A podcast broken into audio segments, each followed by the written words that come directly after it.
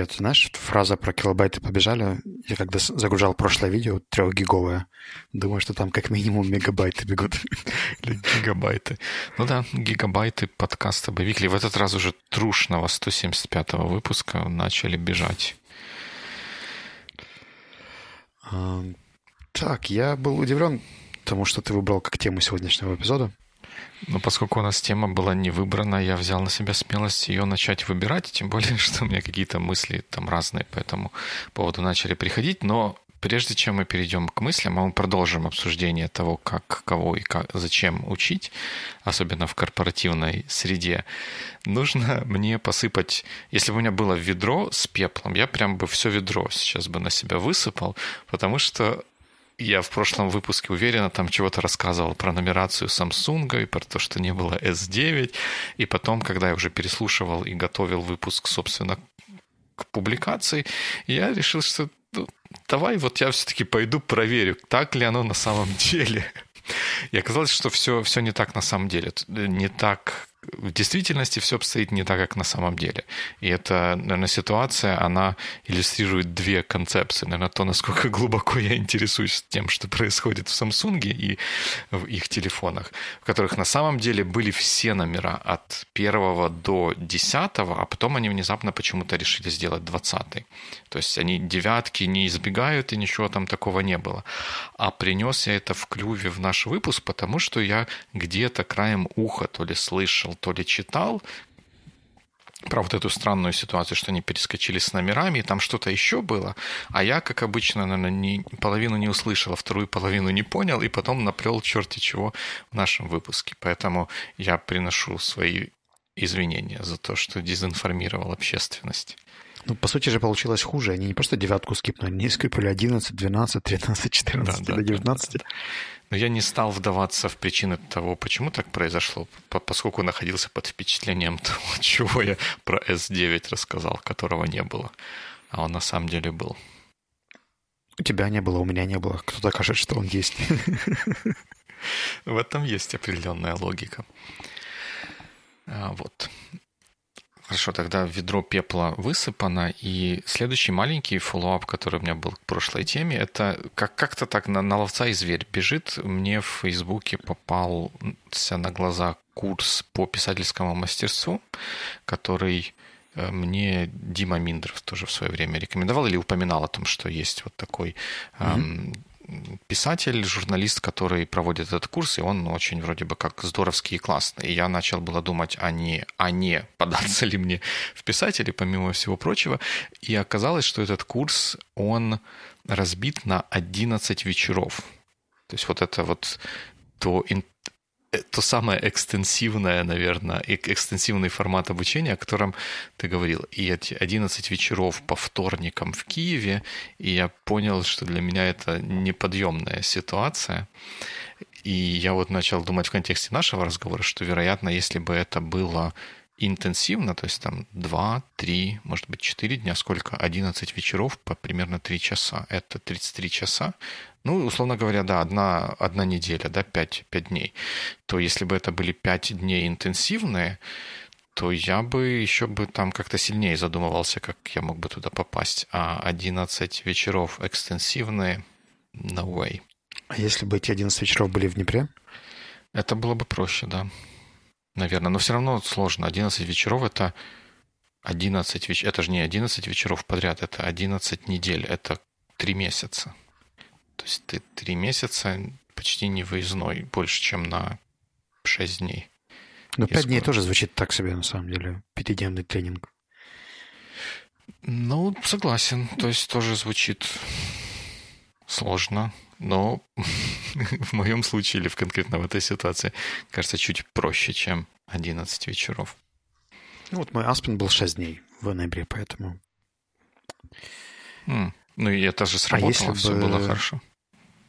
Да, да, все, все было шикарно. Я просто думаю, что, может быть, если бы курс был удаленный, то есть ты бы не был привязан к локации, угу то это бы не воспринималось так сложно. Да, а и тут я подумал, что если бы курс был онлайн, и не, не конкретно этот, а вообще в, в абстрактно был курс в онлайне, то ведь сразу же возникает соблазн, окей, я там могу какой-то день пропустить, а потом посмотреть запись. И дальше начинается вопрос, а действительно ли это э, в таком формате будет продолжать оставаться курсом, а не mm-hmm. какой-то ну, смотри, я думаю, что это не совсем fair, потому что онлайн не означает, что это всегда записывается, делается в лекционном mm-hmm. формате.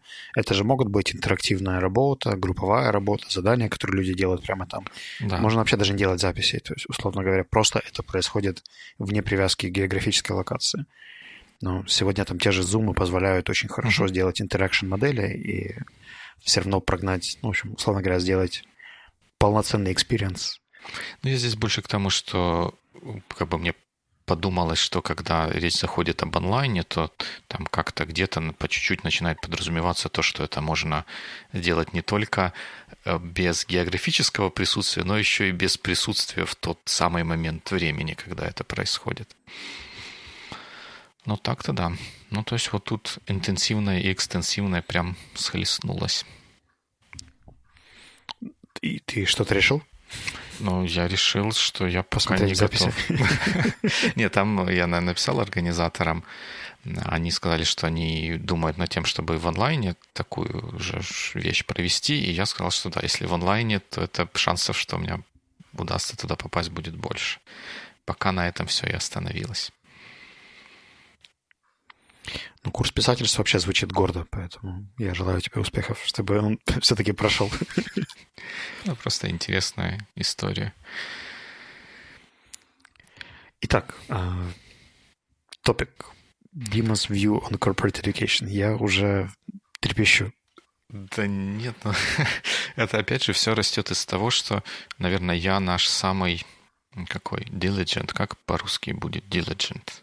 Прилежный слушатель, потому что я слушаю, а, я участвую в записи каждого выпуска, я слушаю каждый выпуск и иногда по нескольку раз, и поэтому я потом еще и думаю о том, чего мы там особенно я, нанес, и я как-то поймал себя на мысли о том, что я вот как-то там чего-то рассказываю, как-то негодую, может быть, где-то по поводу каких-то существующих практик или сложившихся методик того, как организовывается обучения в корпоративном формате. И при этом я, наверное, ни разу толком и не объяснял, почему я думаю как-то по-другому, или что же именно и другое я думаю, чтобы негодовать или не соглашаться с теми э, вещами, которые другие люди делают в этом формате, я подумал, что а почему бы мне, наконец, это не попробовать объяснить и получить свою долю этих помидоров рваных или еще чего-нибудь такого, что делать с людьми, которые высказывают свою какую-то точку зрения.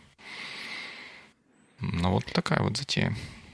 Давай попробуем. А, если я вспомню твои самые частые возражения, ты говорил о том, что зачем вообще чему-то учить время от времени, что мы часто учим не то, что нужно, и вообще как это связано с тем, что люди делают. А, у тебя был целый ряд претензий к тому, кто это организовывает, находит, как это проходит, э, кто за это платит. Да и, собственно, ко всем другим аспектам education в корпоративной среде тоже. Mm-hmm. Поэтому я думаю, что разумно начать с э, целей, да? Start with why. Да, да, именно это главный вопрос. Зачем? Вот, предположим, начнем с такого случая, когда мы говорим о технической команде, у которой есть менеджер, и этой технической команде нужно решать какие-то технические задачи. И, возможно, где-то в какой-то момент приходит понимание, что этой ну, тех инструментов, тех умений и навыков, которые есть у команды сейчас, недостаточно для того, чтобы решать какие-то следующие задачи. И э, вот тут я, я буду как бы что-то рассказывать, это же меня останавливает, если я где-то делаю какие-то неоправданные обобщения или, или наоборот, что-то где-то скатываясь какие-то детали. Вот как я себе представляю вот этот вот традиционный подход, ага, нам тут не хватает какого-то навыка, умения, знаний, чего-то там, фреймворка, технологии, значит, нам нужно призвать людей, которые нас этому научат, мы это узнаем и потом весело дальше будем использовать. Правильно такой традиционный um, common sense, распространенный взгляд. Я бы не обобщал, но бывают такие случаи, да. А в чем обобщение состоит, на твой взгляд? Ну, потому что это не всегда происходит reactive, то есть Okay. Есть okay. компании, которые заранее такие штуки планируют mm-hmm. и выкатывают там, годовую программу по штукам, которые им кажутся приоритетными. Есть компании, которые вообще там реагируют на конкретный заказ, да, там, что у нас mm-hmm. появляется новый, новая технология, которую mm-hmm. мы, которая всем. И есть компании с в принципе, культура шеринга информации, когда ты не знаешь, в каком там углу тебя достанет следующий воркшоп. Угу. Ну, окей, согласен с этим, но я думаю, что на, на дальнейшее это, эти, э, рассуждение это не повлияет, потому что корень моей дальнейшей мысли, он был вокруг того, что приходит какой-то, условно говоря, внешний провайдер или внешний эксперт, переливает из своей головы в голову слушателей какие-то знания, и они потом предположительно эти знания начинают как-то использовать. Ну, внешний или внутренний?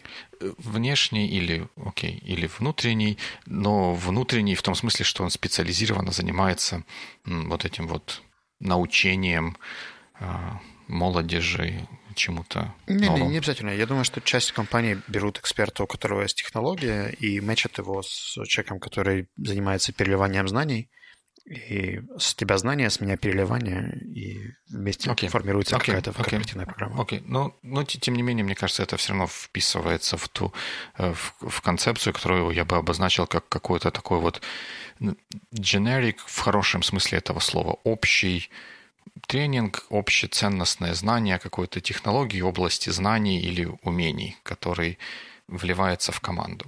И вот здесь начинается расхождение с моим представлением о том, как бы это должно было бы быть, потому что если бы я был во главе какой-то команды, и мы, например, осознали, что нам нужно какую-то часть нашей системы делать с помощью другой технологии, то для того, чтобы команда начала делать это с помощью другой технологии, мне кроме, как минимум, кроме того, чтобы научить их всех понимать эту технологию, нам нужно выработать свой ну, как бы подход, свою архитектуру, свою концепцию того, как мы эту технологию с ее общими посылами, э, сильными и слабыми сторонами, применяем к тому, чтобы решить нашу задачу. И без того, чтобы вот этот, ну, какой-то архитектор, условно говоря, если мы говорим про технические вещи, вот это все переработал и потом э, для команды создал э, guidelines, technical documentation, architecture design and stuff like that, знание самой этой технологии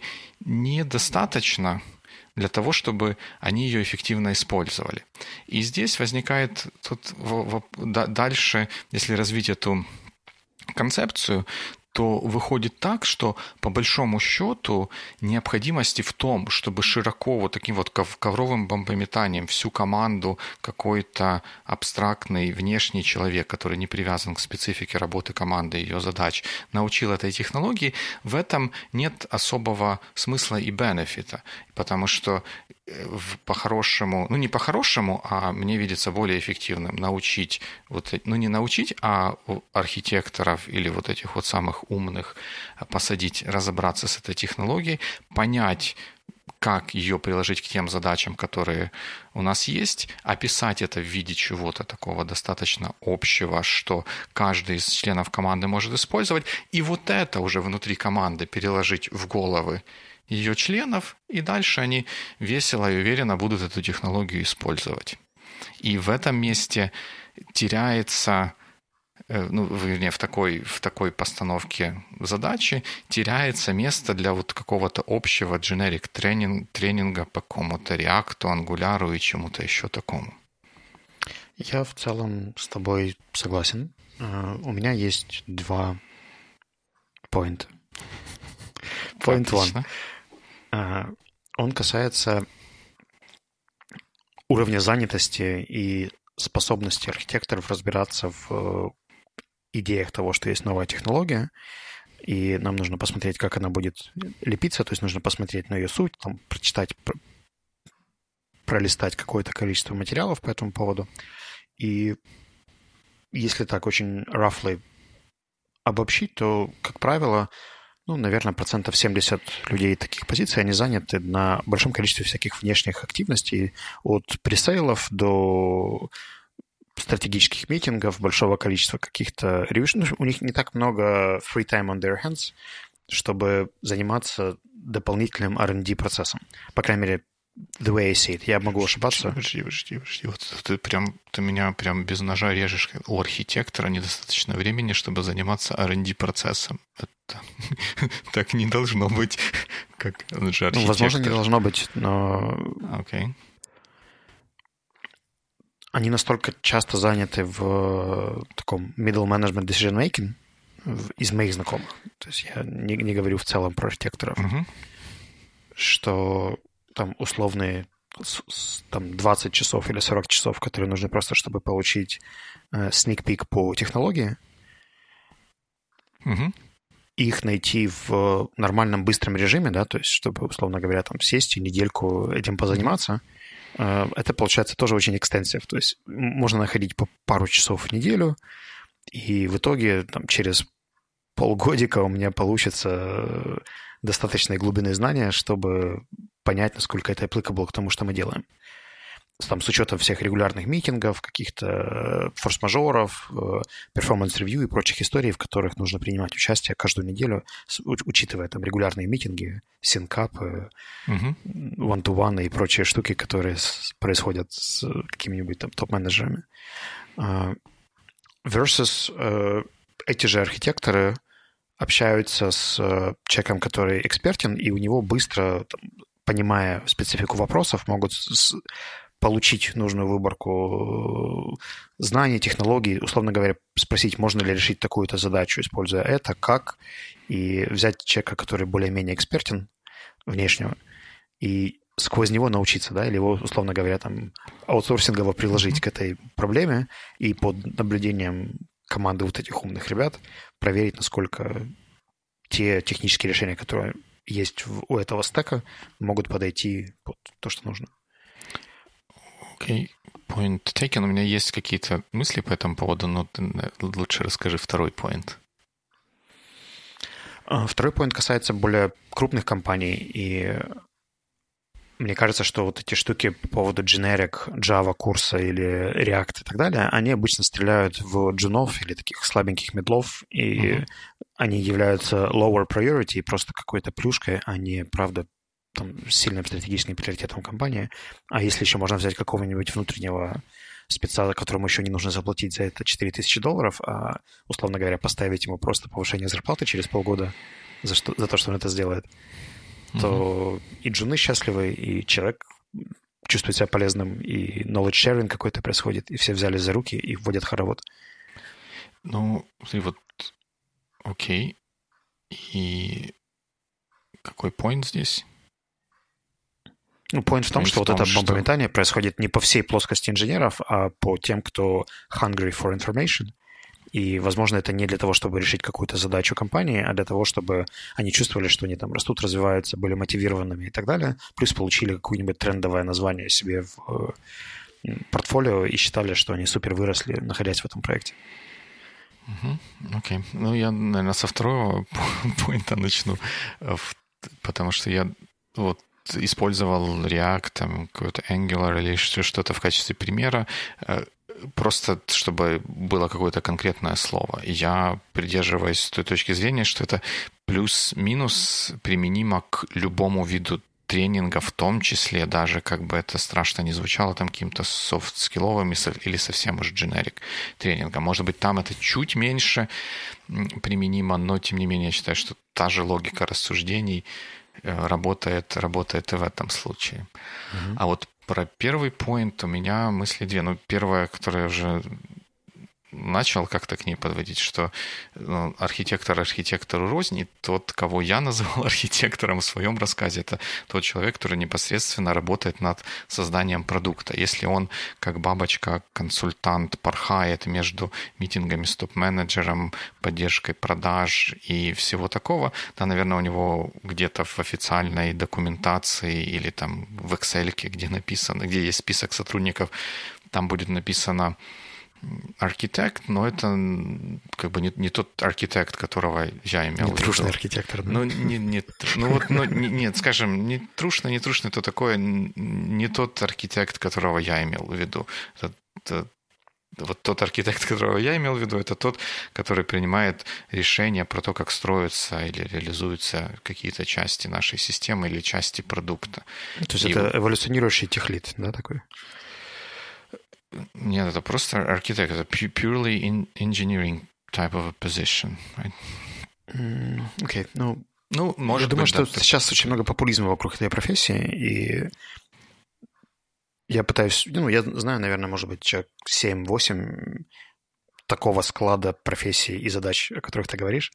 Uh-huh. А, практически все остальные, я говорил, процентов 70 э, из моей выборки, это uh-huh. около менеджериал история. Ну, да, наверное, наверное, это так, и это тоже, наверное, накладывает отпечаток на то, как эта вся система работает.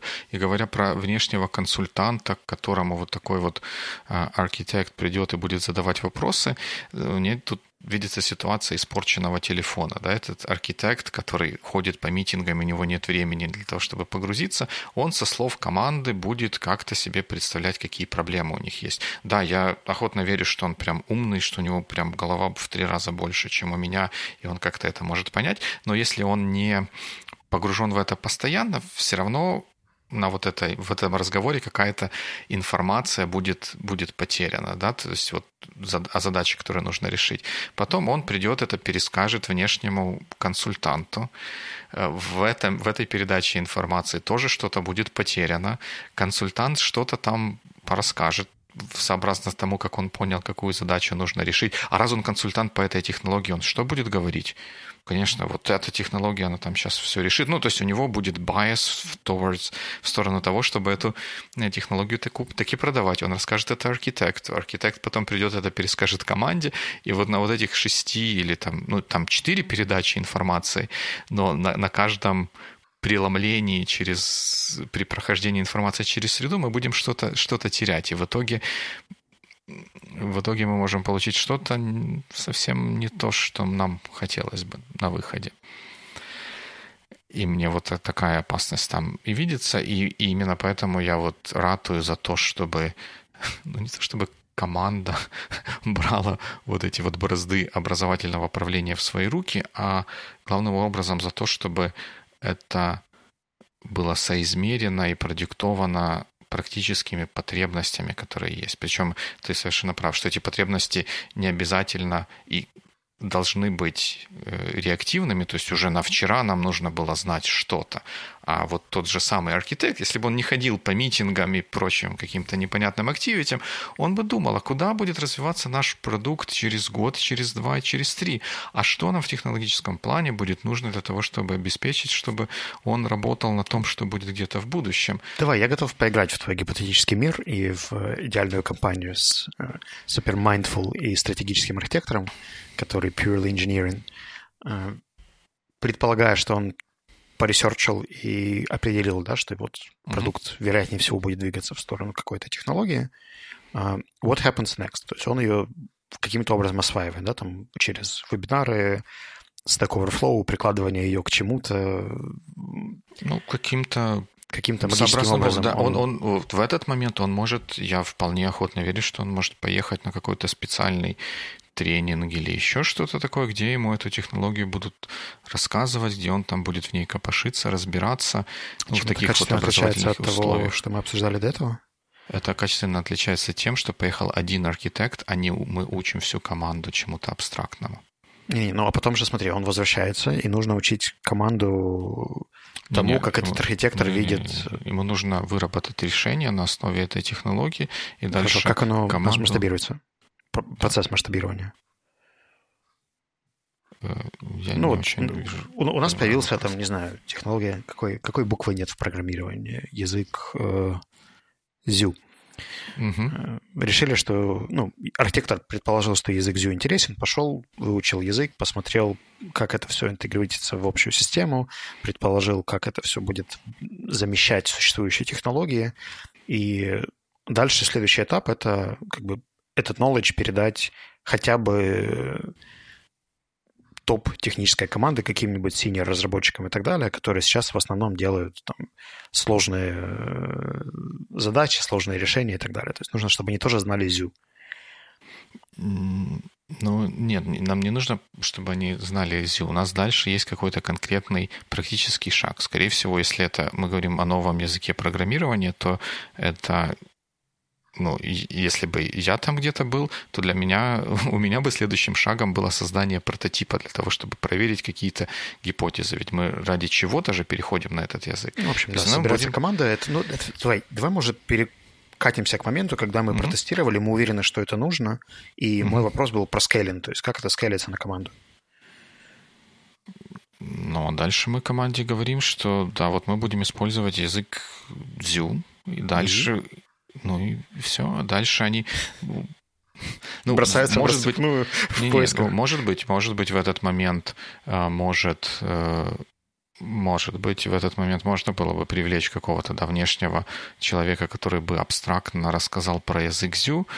Я просто не, не очень себе представляю, как это может, может работать, потому что как бы по большому счету, если профессионал и это просто к языкам это специфика языков программирования. Если ты уже знаешь один язык программирования, то вот такой вот лекции или курса по новому языку программирования, ну, я в нем не вижу большой пользы как, как таковому. То есть это то, что, что я бы ожидал от человека с, как, со сколько-нибудь Эм, богатым опытом, что он сможет этот путь пройти самостоятельно, выделив его время, дав ему какие-то материалы, которые эм, вот тут архитекторы, вот те вот сеньор люди, которые э, делали, работали над прототипом, которые они нашли полезными для того, чтобы решать получить что-то, что запустило бы их в работе над прототипом, и все, этот человек с этим разберется, и дальше он будет работать. Ну, смотри, а не было бы адекватнее там, пусть это даже консультант, я сейчас отбрасываю вариант, что это архитектор, потому что он же должен сидеть и думать о будущем продукта, а не учить команду. Э, если не, этому он... консультанту давать э, задачу не просто рассказать про Zю, да, а mm. лекция или курс, который направлен на транзишн да, проекта или там отличия между существующим языком, которым пользуется команда, языком Zю и особенностями там, э, ну, мне синтаксиса, что... отличий, переходов и так далее. Ну, что ценность вот такого абстрактного сравнения в отрыве от того, что происходит конкретно в продукте и задачи, проблемы, сложностей и мотивации этого перехода, э, мне кажется, вот такой вот абстрактный рассказ, он мало ценности в себе. Ок, ну, смотри, и... я вижу проблему в двух ассампшенах здесь. Assumption первый то, что есть реально в компании люди, которые системно, постоянно э, отслеживают большое количество технологий, смотрят на потребность в будущем от технологий и могут ее заранее отследить. То есть с той скоростью, с которой все сейчас запускается, меняется, слетает и так далее, это сложнее и сложнее.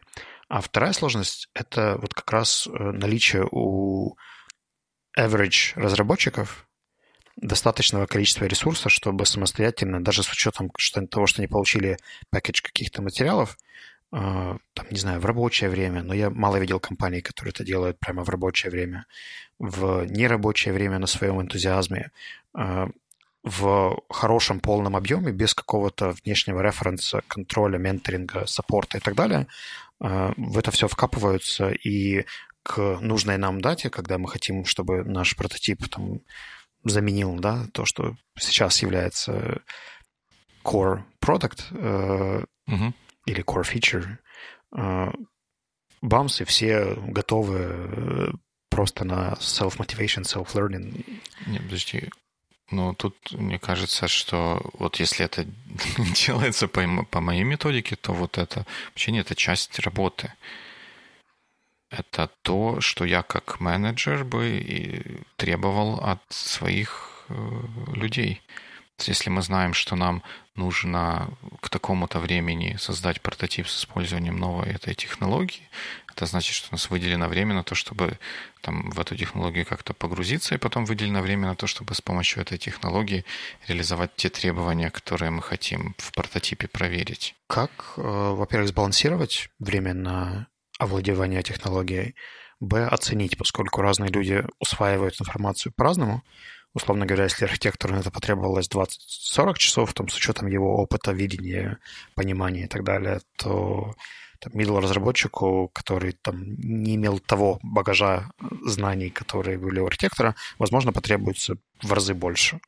Ну, middle, ну, middle разработчик по определению это разработчик, который сам, ну, по моему определению, опять же, это разработчик, который самостоятельно может выполнить э, задачу в соответствии со спецификацией. Значит, ему вот этот архитектор выдаст э, спецификацию такую, которая пишет, как ему нужно это делать. Если у него будет возникать вопросы, потому что он ну, еще не такой опытный, не совсем разобрался, у него есть у кого эти вопросы уточнить. У кого?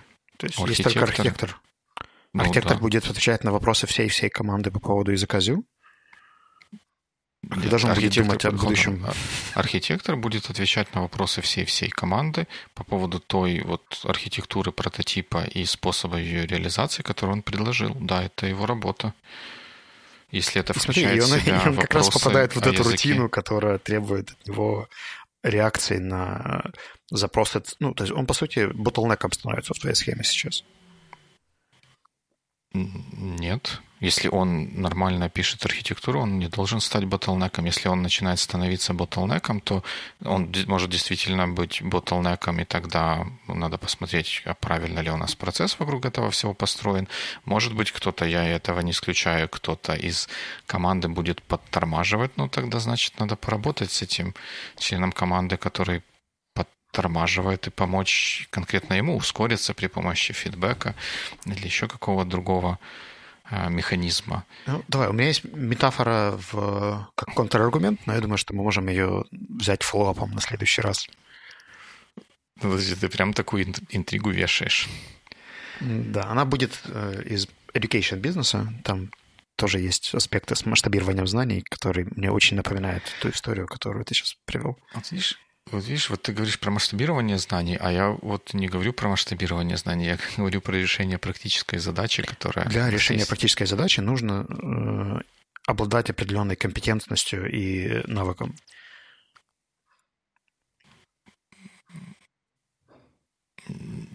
Нет. Да. В зависимости от того, как, как задача поставлена. Если я не веломастер, правильно, я не, ну, я представляю себе, как велосипеды устроены, но я там собрать, разобрать велосипед не смогу. Но если передо мной будет инструкция, как разобрать велосипед и как его потом собрать, я его разберу и соберу.